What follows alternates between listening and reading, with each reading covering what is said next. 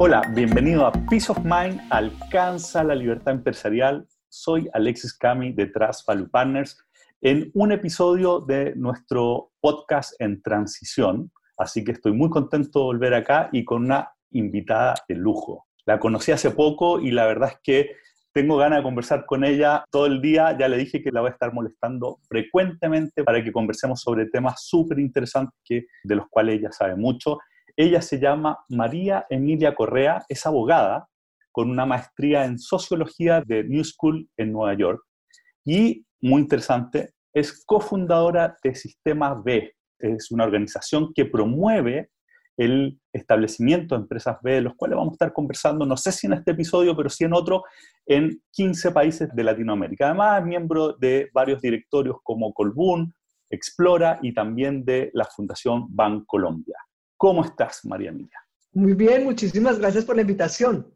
No, al contrario, estoy muy contento de tenerte acá con un tema que para mí me apasiona mucho.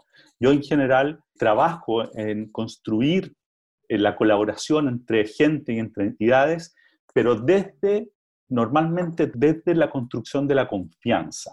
Y tú me empezaste a contar el otro día una experiencia que tuviste, pero, pero realmente para mí fue impactante, sobre cómo colaborar cuando no hay confianza y cuando no se ve que se pueda construir confianza. ¿Por qué no partes contando de nuevo un poco de dónde vamos a conversar, de qué experiencia?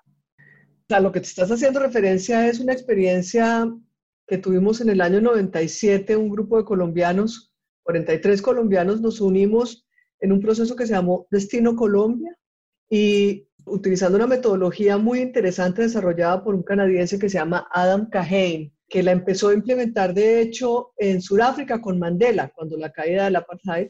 Usando esa metodología logramos entre todos construir cuatro imágenes o relatos de futuros posibles para Colombia 15 años después del año 97 cuando nos estábamos reuniendo.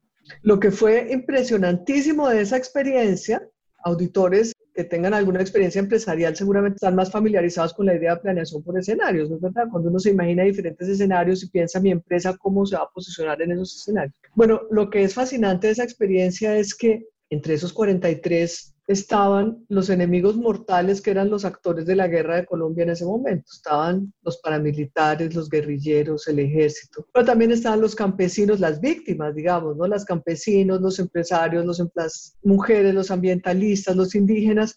Éramos 43 personas que de alguna forma recogíamos parte de la profunda diversidad colombiana, pero desde la diferencia.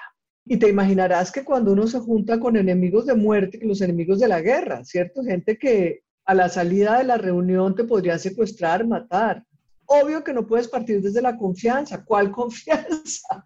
La desconfianza absoluta. Y con ninguna posibilidad de, Estamos hablando de sistemas valóricos que chocan de frente.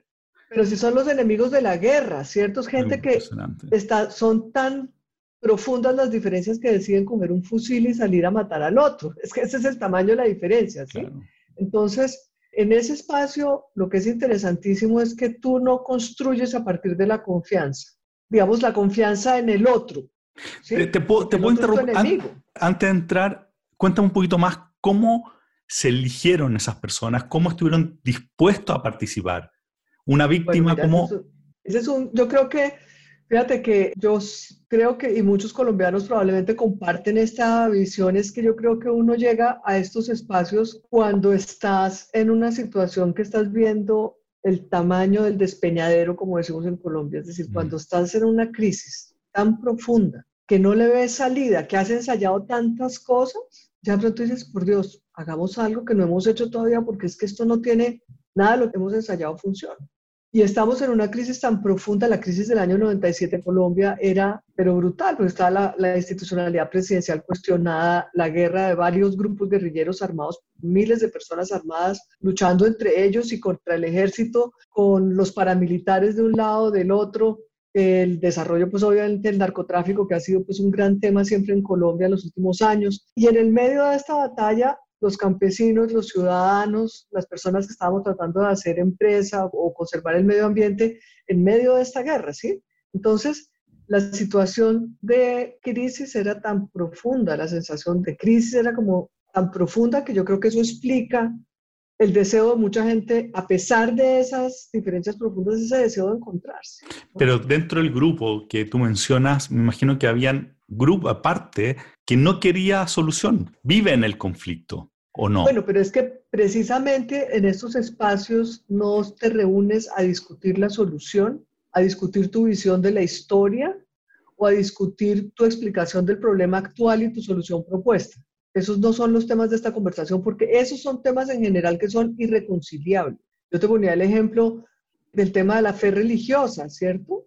Si tú tienes personas de fe religiosas distintas, si tienes una persona, un católico y un, no sé, un musulmán y un judío, puedes hacer 45.500 reuniones y no conversar todo lo que quieras, que, porque el tema es un tema profundo de visión de mundo, ¿sí? Y de fe no vas a cambiar a las personas en su visión histórica, en su explicación de hoy o en sus valores. La gracia es que estos son espacios de colaboración a partir o reconociendo la fuerza de la diferencia. Entonces la invitación acá no es pongámonos de acuerdo para poder empezar a trabajar, porque eso no va a pasar, ¿cierto? Nunca nos vamos a, porque no, precisamente no estamos de acuerdo, ¿sí? asumamos el desacuerdo, reconozcamos que pensamos distinto, que tenemos visiones de mundo distinto. Sin embargo, algo que nos es común es que todos vivimos en ese mismo territorio, ¿cierto? Todos somos chilenos, todos somos colombianos, todos vivimos en este mismo país. Entonces, juntémonos a pensar, reconociendo esas diferencias, cómo puede ser el futuro. Imaginémonos entre todos cómo puede ser el futuro. Y no una mirada de futuro, porque no es la mirada del futuro de ese futuro que deseamos, porque primero nunca pasa, ¿cierto? Uno siempre oye ese, ese, futuro que deseamos, nunca sucede, porque suena como el paraíso terrenal, ¿cierto? Ese futuro que deseamos que es perfectico, donde no hay problemas, donde no hay desigualdad, donde se solucionan todos los problemas eso no pasa. Sentémonos a conversar del futuro realista, de cómo puede ser este país, esta región, este grupo dentro de cinco años, dentro de diez años, de forma realista, pero no pensemos una sola posibilidad, pensemos tres o cuatro sino que pensémosla juntos. Súper interesante. Entonces, la gracia aquí es que empiezas la colaboración reconociendo la diferencia y no tratas de forzar un consenso en los temas donde es imposible que haya consenso. Normalmente las explicaciones históricas, cuando tienes diferencias de visiones de mundo o de fe, las visiones de la historia o las definiciones del problema en realidad son irreconciliables. Claro. Entonces la invitación es, veamos en qué espacios podemos colaborar dado que vivimos en el mismo lugar? ¿Esa era la invitación? Y dado que somos diferentes. Y, dado que y, reconociendo que somos... distintos y no buscamos unificar la visión. Claro, fíjate que es el ejemplo interesante para ver esto es el ejemplo de la naturaleza. Cuando tú tienes un ecosistema muy diverso, donde hay muchísimas especies muy distintas, ese ecosistema es mucho más resiliente, es decir, es mucho más resistente a los cambios bruscos del, del entorno que un ecosistema que tiene poquitas especies o que tiene una sola especie, ¿cierto? Si tú tienes un espacio donde sembraste puro trigo del mismo trigo o maíz del mismo maíz, llega un bicho que se come esa especie y se, te acabó tu, ¿cierto? Entonces, la gracia de la naturaleza es que es capaz de combinar muchísimas especies diferentes y eso es lo que le da resistencia al cambio o resiliencia a los ecosistemas. Entonces, aquí la filosofía es la mirada al futuro que construimos juntos, los que somos de verdad diferentes, es muchísimo más predictiva que la que vamos a construir los que pensamos igual. Súper interesante. y, tan, y, tan atingente con los conflictos que estamos viviendo en todas dimensiones hoy día, eh, a nivel mundial, a nivel de país, ¿cierto? Nosotros acá en Chile estamos viviendo también un escenario bien conflictivo, también en el sur, ¿cierto? Que también tú tienes experiencia, a ver si alcanzamos a hablar un poco de eso, y también a nivel de las empresas donde muchas veces los accionistas tienen miradas completamente distintas de qué hacer con la empresa. Entonces, ya, partimos, volvamos a tu caso que lo encuentro apasionante. Tienes a la gente, sigue contándonos cómo, cómo se desarrolló y cuál es la metodología que había detrás. Claro, esta es una metodología súper interesante que tengo que desarrolló este canadiense que ha trabajado en MIT y, en, muchas, y hoy día tiene una empresa B que se llama Rios. Y él ha aplicado esta metodología desde Sudáfrica en el año 93, en Colombia, en Chipre, en Etiopía, en Canadá, en, bueno, 30 países, en conflictos de diferente intensidad, desde ese conflicto colombiano que te digo que la gente se está matando, hasta diferencias de perspectiva, por ejemplo, entre gentes que tienen una visión de conservación ambiental u otra, ¿sí? Digamos que en diferentes intensidades de conflicto. el, el tiene un libro extraordinario que yo le recomiendo a quien esté interesado en esta conversación que se llama Colaborando con el enemigo. Y la bajada del título a mí me encanta, que dice cómo colaborar con personas en las que no tenemos confianza, que no nos gusta. Exactamente lo que estamos que no los volvemos a querer a ver nunca en la vida, ¿no? Entonces imagínate, si ahorita que estamos encerrados en esta bendita cuarentena y estamos todos encerrados normalmente con las personas que más queremos, que son nuestra familia más cercana.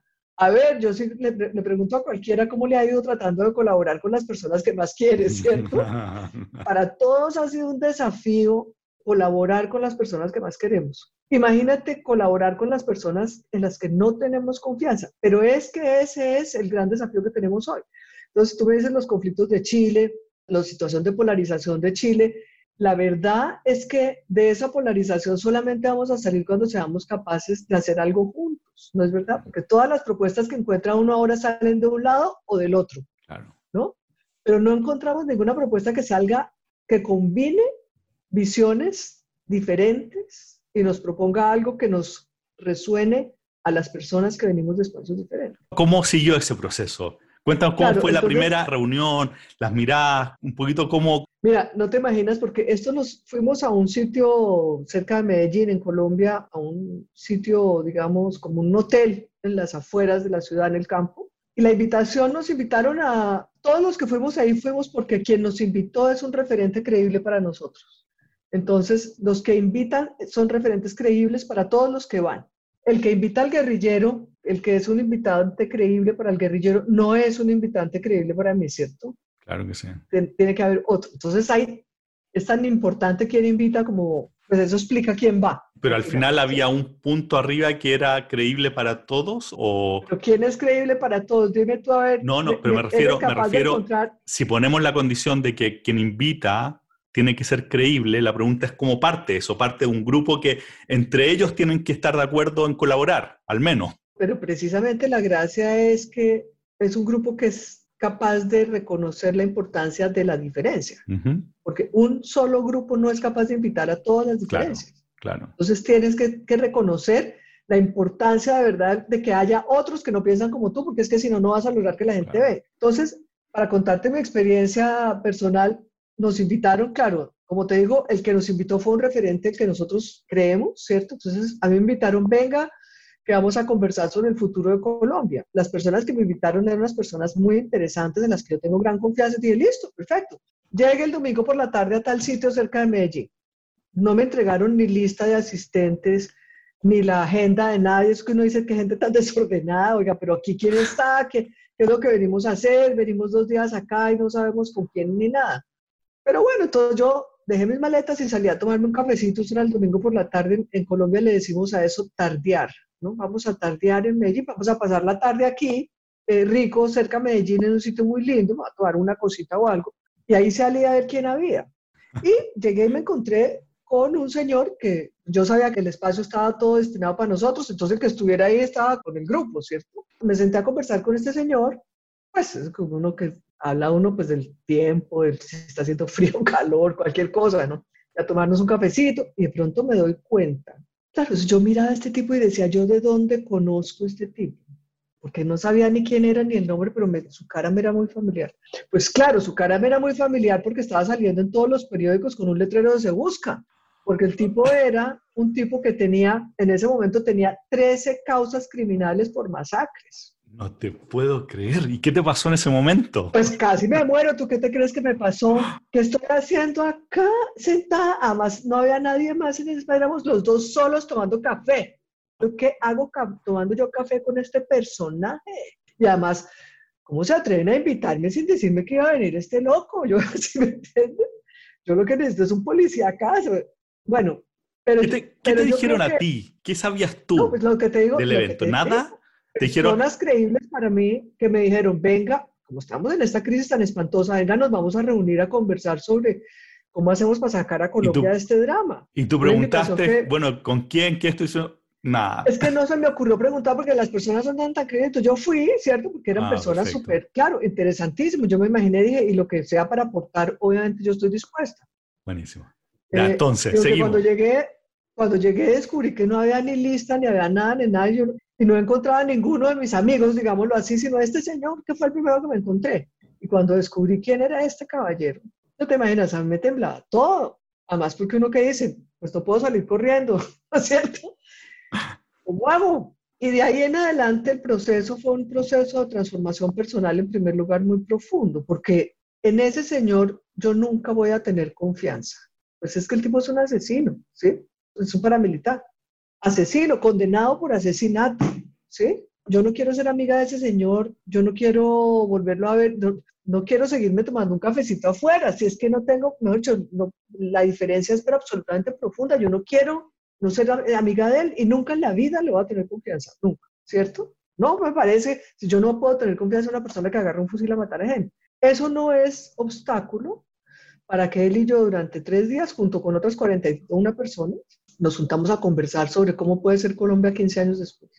Pero mantengo el punto, ¿sí me entiendes? Yo no salí de esa reunión siendo amiga de ese señor. Mm. No lo soy, no me gusta no lo quiero ver nunca más en mi vida. La presencia de él y la mía y la de los otros 41 hizo que nuestra mirada de futuro fuera increíblemente poderosa, porque es que la forma como él ve el país y la forma como él entiende el futuro es pero radicalmente diferente de la mía.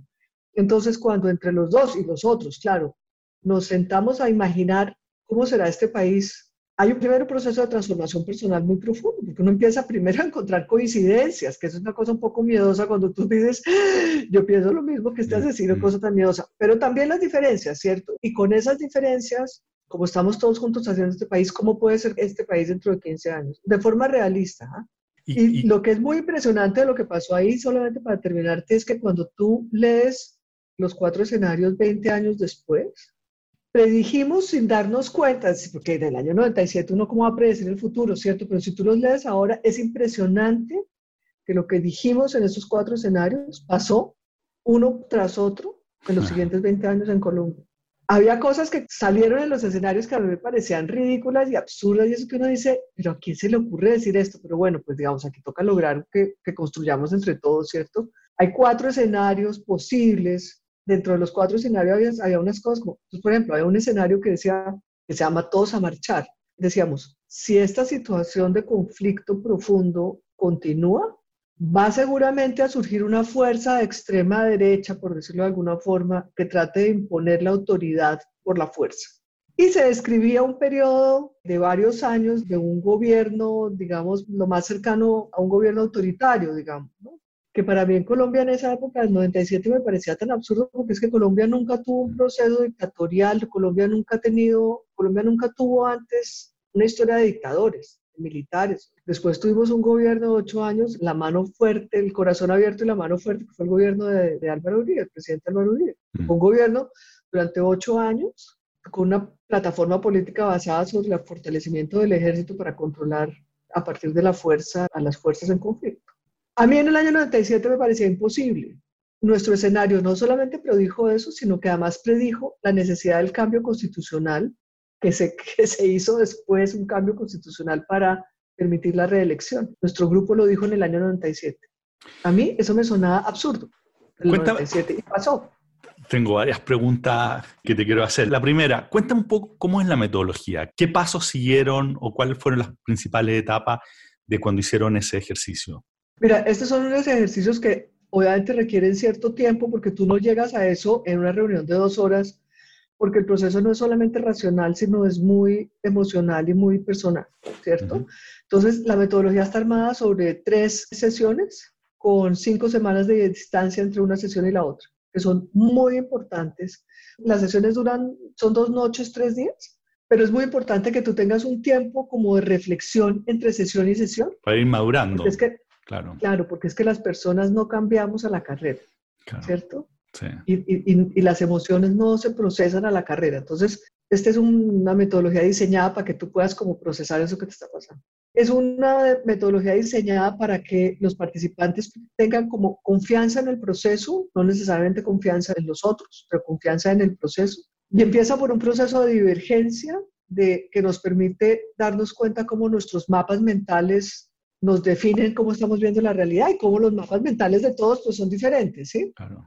Y después hay un proceso, ese es un proceso de divergencia, después hay un proceso de convergencia, donde podemos decir, bueno, ok, ya vimos todas las diferencias que tenemos, ahora más o menos veamos en qué cosas podemos encontrar ciertas coincidencias y a partir de ambos procesos se construye finalmente los tres o cuatro escenarios posibles. En ese proceso van convergiendo, es decir, van cediendo en las posiciones? ¿Cómo funciona eso? si tú esperas que alguien ceda en las posiciones, por eso, eso no es un proceso de negociación. Por eso, por eso, por eso te preguntaba que cómo, cómo converge entonces.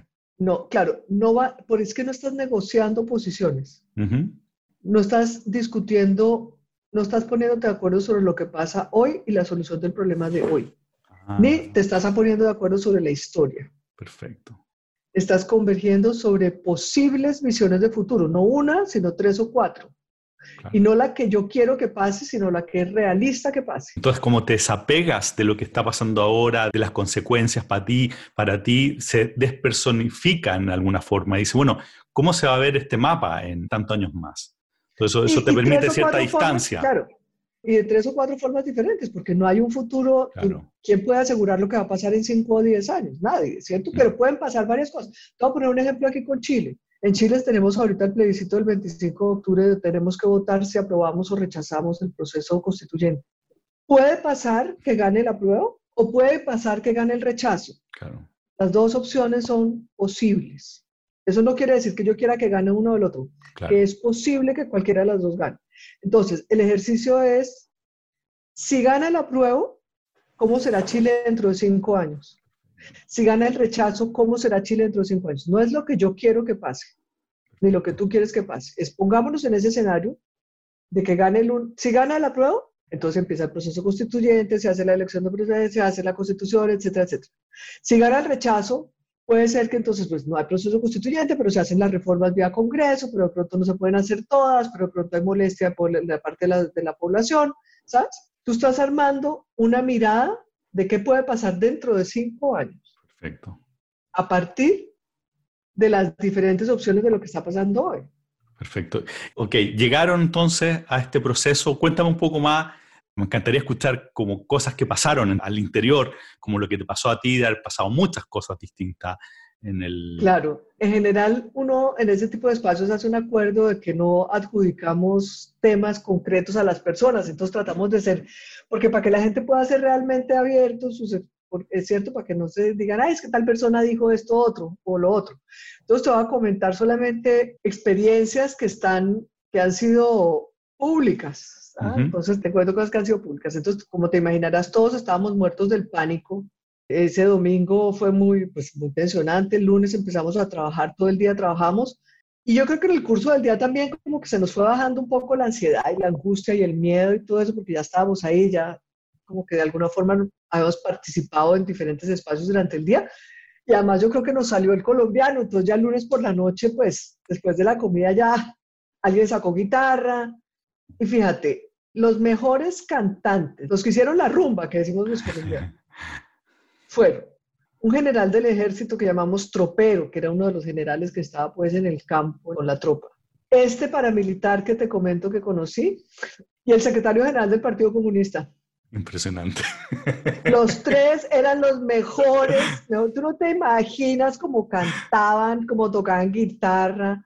No, terminamos emparrantados al estilo colombiano, obviamente, ¿sí? Impresionante. Y, y fíjate que es de esas experiencias que uno dice, a veces uno dice, ah, están cantando estos tres juntos, qué cosa tan loca. Pero nos encontramos en el, en el espacio humano, eh, que yo creo que es el encuentro más poderoso que uno puede tener. ¿ah? Eso no quiere decir que estemos de acuerdo ni que veamos la historia de la misma forma. Absolutamente. María Emilia, y, y, una vez que tienes estos escenarios, ¿qué pasa? ¿Qué implicancias tiene? ¿Qué utilidad tuvo en el país, en la gente? ¿Qué cambios hubo?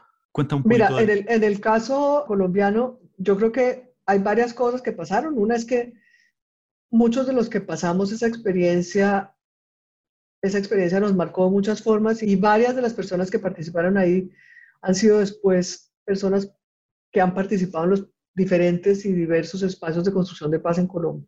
Tal vez lo más interesante que pasó es que cuando el presidente Santos inició su o lanzó su proceso de paz con las FARC, y lo ha dicho públicamente, y de hecho él prologa, hace el prólogo del, libro de Adam Cajén, diciendo que él se inspiró en Destino Colombia para diseñar el proceso de paz, porque uno de los escenarios, de los cuatro escenarios que se planteó ahí, era un escenario donde nos pusiéramos de acuerdo para hacer un proceso de paz que nos parecía en el 97, mejor dicho, más imposible que cualquier cosa y terminó pasando también. Qué interesante, interesante, súper interesante.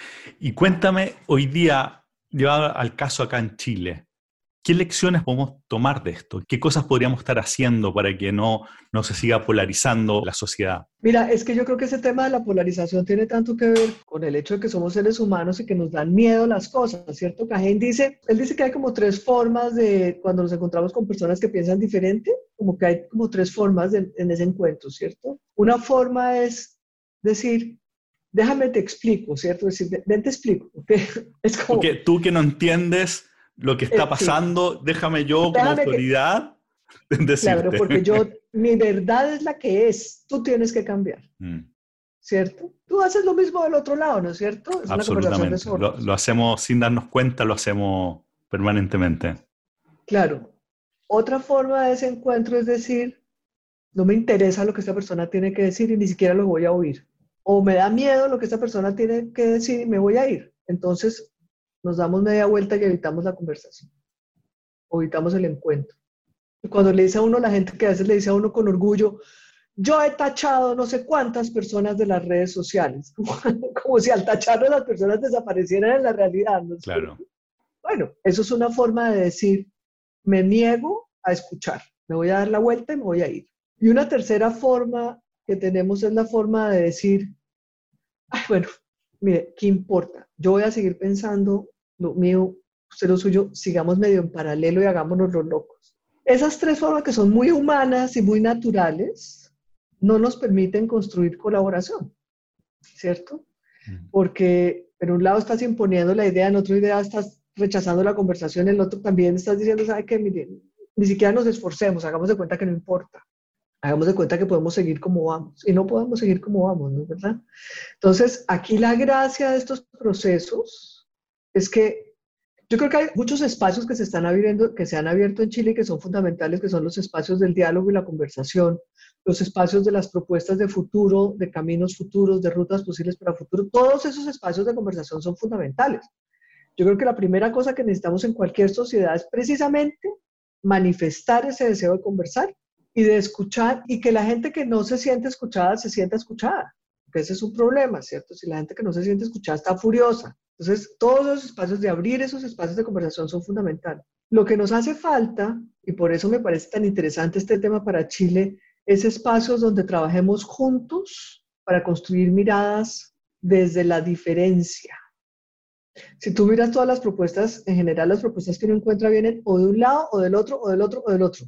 Mm, ¿no? Mm. Pero es como diciendo, mire, es que lo que hay que hacer es esto, ¿sí? Pero resulta que te encuentras con el que piensa que no es lo que hay que hacer, entonces esa propuesta no representa, entonces por eso hay esa crisis de representación que tenemos hoy, que tú oyes tan frecuentemente en Chile, que la gente dice, eso no me representa, la política no me representa, esa persona que está hablando en público no me representa, porque no necesariamente siento que eso que esa persona está diciendo incluye mi punto de vista. Ni siquiera si, la escuchó, ¿no? Por, último, gay, no, no, la incluye, pero la escuchó.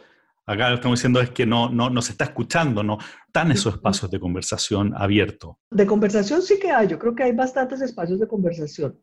Lo es que tenemos que ir un paso más allá y construir juntos ah, y colaborar. Entonces, fíjate, porque es que aquí la gracia es la colaboración. Aquí estamos hablando de que de lo que en algunos espacios llamamos de colaboración radical porque la colaboración que uno tiene, que uno está acostumbrado a las empresas es la colaboración de un grupo de gente. Cuando tú estás en una empresa es un grupo de gente que está de acuerdo en estar ahí y hacer un proyecto común, ¿cierto? De ahí algo en común, al menos. Claro, entonces todos juntos nos vamos a poner de acuerdo y vamos a hacer tal cosa, ¿cierto? Aquí estás partiendo de un punto muy diferente, es que no estamos de acuerdo. Claro. Pero vamos a hacer algo juntos, mm. ¿cierto? Tenemos diferencias de religión, de opinión, de visiones sobre la vida, sobre el futuro, sobre la política, sobre la educación. Todas esas diferencias las tenemos, pero es que todos vivimos en Chile. Sumamente interesante lo que estás diciendo. Cuéntame una cosa y no nos queda mucho rato, vamos a hacer otra para hablar por lo menos de sistemas B. Llevémoslo al plano de la empresa. Tú eres directora eh, de varias empresas y me imagino que te ha tocado espacios donde hay accionistas o directores con visiones completamente distintas. ¿Cómo aplicas, que esto es un juego niño al lado de lo que pasaste, ¿no? ¿Cómo aplicas toda esa sabiduría en generar esos espacios de colaboración? Bueno, si yo tuviera toda esa sabiduría todo el día, sería mejor dicho la Madre Teresa, obviamente. Muchas gracias por la sabiduría. Yo lo que tengo es un esfuerzo constante de tratar de hacer estas cosas, más bien, ¿no es verdad? Mira, yo creo que hay una cosa que a mí siempre me da entre risa y angustia, y es que en las empresas nos la pasamos hablando de alineamiento. Hacemos un esfuerzo enorme para alinear a todo el mundo detrás de la misma visión, misión, objetivos, valores. Todos alineados, todos alineados. Y después de que logramos alinear, y obviamente todo el que no piensa igual pues sale, pero una vez logramos estar alineados, entonces la siguiente cosa que decimos es, y ahora vamos a hacer innovación. Es imposible innovar entre un grupo humano donde todos piensan igual. Entonces, porque la innovación es precisamente... Es disruptiva. Pensar distinto. Sí, claro. Venimos haciendo esto de esta forma. Innovar es hacer algo nada que ver o hacer eso de una forma radicalmente diferente. Esos cambios no los puedes hacer con las personas que piensan exactamente igual. Esa famosa frase de Einstein que se cita tantas veces, ¿cierto? No vas a solucionar el problema con la misma mentalidad que lo creó. Mm. Tienes que traer una mentalidad diferente. Entonces, una de las, ¿sabes? muchas empresas piensan que el tema de la diversidad es una pelea de las mujeres por tener espacio en las empresas, ¿cierto? Pero la verdad es que la diferencia es esa lucha, pero además va mucho más allá, porque es que la gracia es que seamos capaces de construir diversidad. Porque otra vez, la diversidad es lo que le da fuerza y resiliencia a los ecosistemas y a las organizaciones.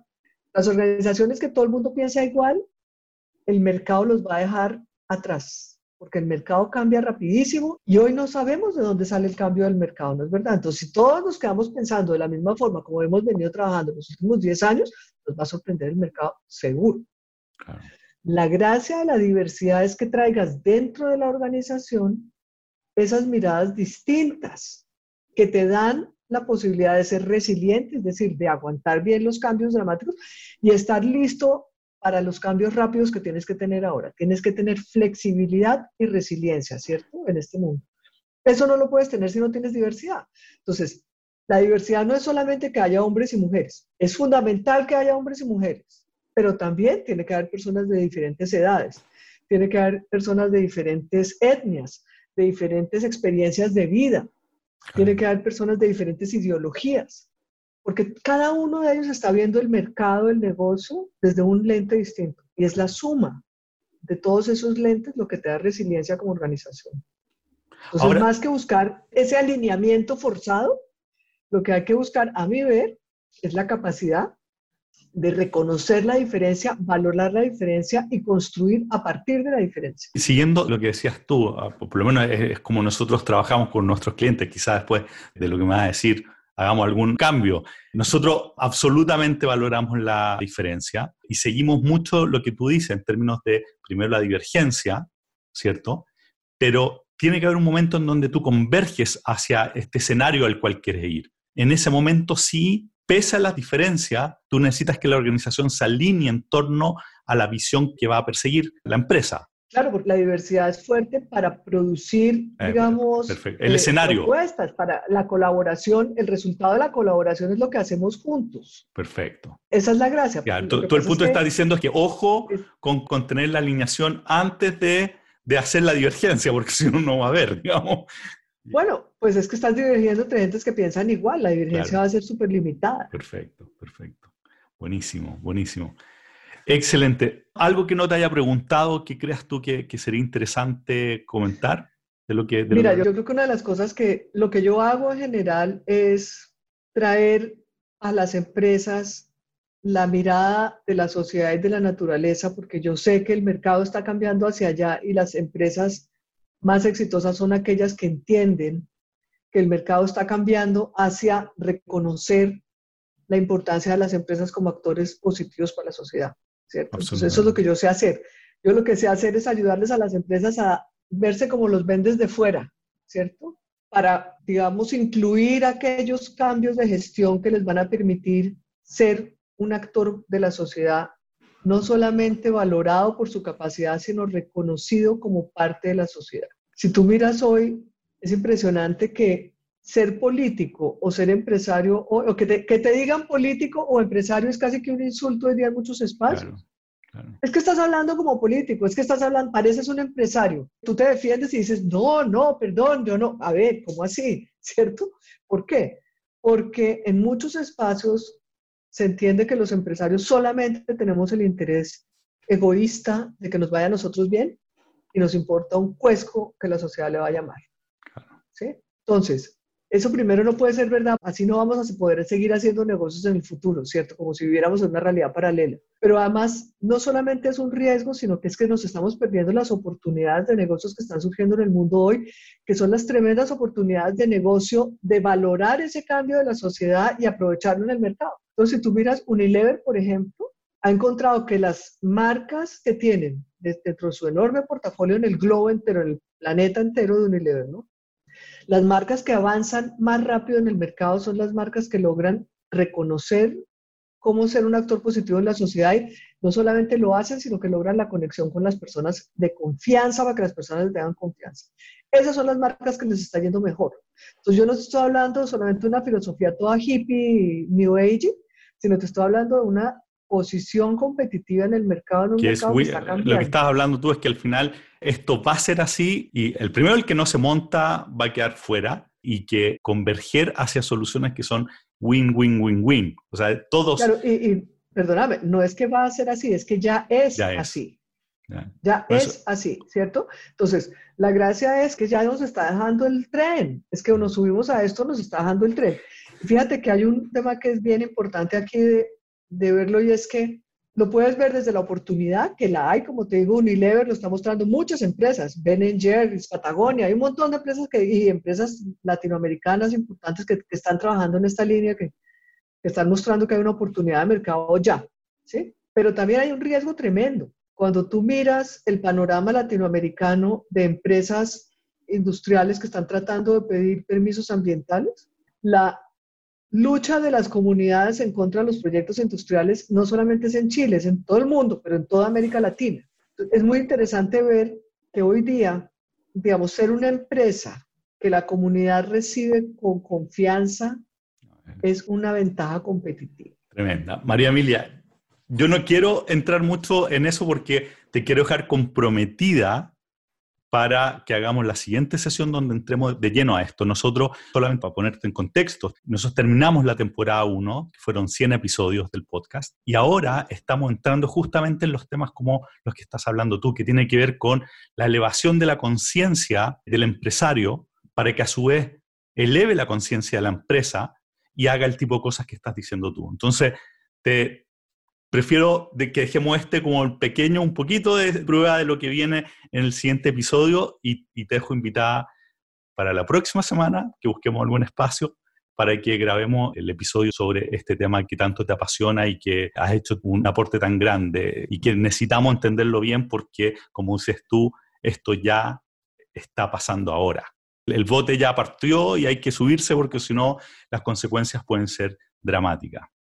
Así que te agradezco muchísimo el que haya estado conmigo. Me encantó tu historia y te dejo invitada para la próxima semana. Muchísimas gracias. Un, un agrado compartir este rato. Gracias.